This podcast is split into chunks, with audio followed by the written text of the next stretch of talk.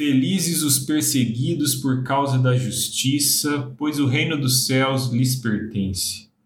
Felizes são vocês quando por minha causa sofrerem zombaria e perseguição, e quando outros, mentindo, disserem todo tipo de maldade a seu respeito. Alegrem-se e exultem, porque uma grande recompensa os espera no céu.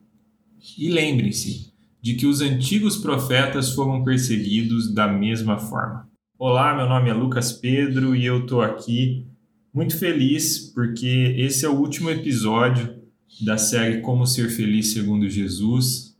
Eu estou feliz porque se você ouviu, está ouvindo né, essa mensagem, se você ouviu todas as mensagens, é porque você se interessou por esse tema, porque você se interessou pelas coisas de Cristo Jesus, pelas palavras de Cristo Jesus. As palavras de Cristo Jesus estão ecoando há mais de dois mil anos nessa terra e elas têm moldado vidas, confrontado vidas, transformado vidas e se interessar pelas coisas de Cristo eu entendo como a coisa mais importante dessa vida. E a gente chegou na última bem-aventurança, né, na última beatitude relatada por Cristo Jesus. Nessa bem-aventurança, Jesus declara uma consequência natural do processo de transformação do cristão que percorre esse caminho das bem-aventuranças, todo esse caminho que a gente viu em todas essas mensagens que eu mandei para você. E a consequência natural desse caminho do cristão, desse caminho legítimo da vida cristão, da vida cristã é a perseguição. A, a lógica de Cristo ela é simples e direta. Se perseguiram o mestre, que é ele, vão perseguir os seguidores. De modo paradoxal, de modo contraditório, a perseguição é um sinal de que nós estamos no caminho certo, trilhando as pegadas de Cristo. Mas tem algumas coisas aí que a gente precisa se atentar na interpretação dessa bem-aventurança. E eu gostei muito da interpretação que o teólogo Martin Lloyd Jones faz dessa bem-aventurança, falando sobre aquilo que essa perseguição não é, para a gente não interpretar errado. Por exemplo, o cristão não deve usar essa bem-aventurança como um consolo no momento em que ele estiver sendo perseguido por ter sido tolo ou imprudente em alguma coisa que ele fez. O cristão também não pode usar essa bem-aventurança como um consolo quando ele estiver sendo fanático e, por ser fanático, estiver causando terror às pessoas ao seu redor. O cristão também não deve usar essa bem-aventurança quando ele estiver sendo perseguido, por exemplo, por defender uma causa social ou política no qual ele se envolveu, o cristão se envolveu por vontade própria. Quando que então ele vai ser, é, quando que vai ser válida essa perseguição? É muito simples. A perseguição vai ser válida quando o cristão for perseguido por estar sendo parecido com Cristo. Paulo, na carta a Timóteo, ele resume bem essa ideia.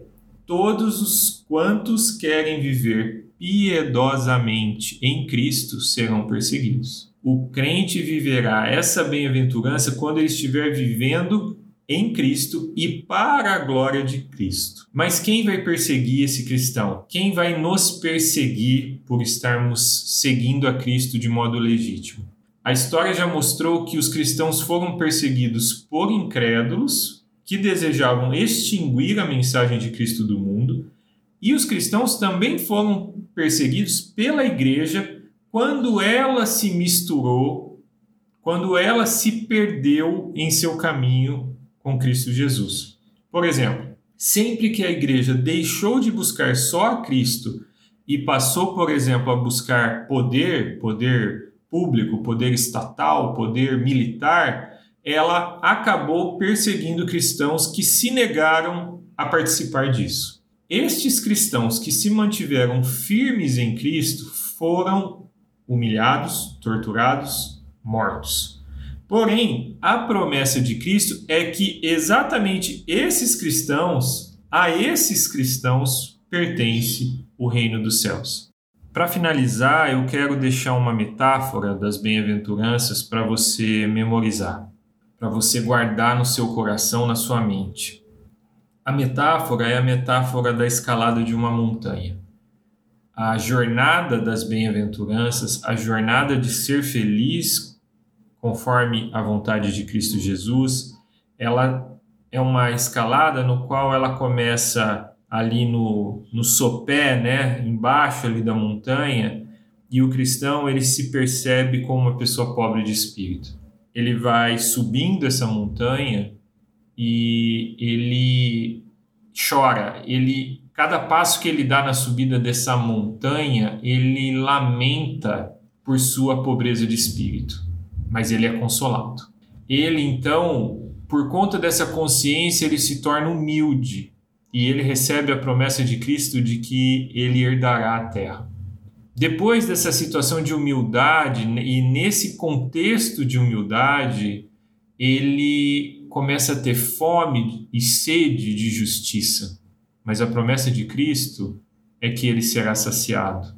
E aí, depois que ele chega nesse topo desse monte, ele começa a descer de novo a montanha para viver a sua vida cristã no relacionamento com o mundo, no relacionamento com a igreja, no relacionamento exterior com as pessoas. E ele então se torna uma pessoa misericordiosa. E a promessa é que ele será tratado com misericórdia. Nesse processo, ele descobre que o seu coração está sendo purificado e ele começa a ter uma proximidade muito maior com Deus por conta dessa purificação do coração que Deus está fazendo no coração dele. E aí ele passa então a não só ter paz em Cristo Jesus com ele mesmo, mas ele passa a ter forças e ferramentas para promover a paz, para ser um pacificador no mundo. E aí, por conta disso, a promessa é de que ele será chamado filho de Deus. Ele passa a ser chamado um filho de Deus por promover a paz. Como consequência dessa transformação e dessa ação no mundo, no relacionamento com as pessoas, ele é perseguido. Ele é perseguido por pessoas que odeiam a Cristo, por pessoas que negam a Cristo, ele é perseguido por pessoas que dizem que são cristãs, mas não são cristãs e que veem nessa pessoa, nesse cristão, um incômodo para a vida delas.